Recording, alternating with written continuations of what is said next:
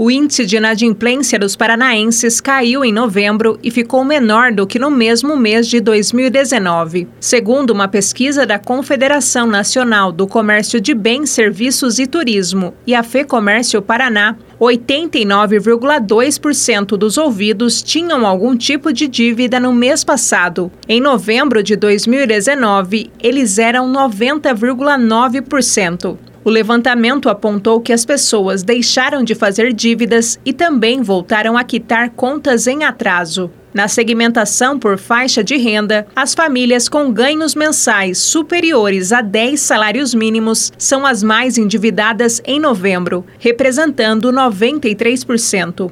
Segundo a CNC e a FEComércio, os tipos de dívidas mais frequentes entre os paranaenses são o cartão de crédito, o financiamento do carro e o financiamento imobiliário. Bárbara Brandão, repórter CBN.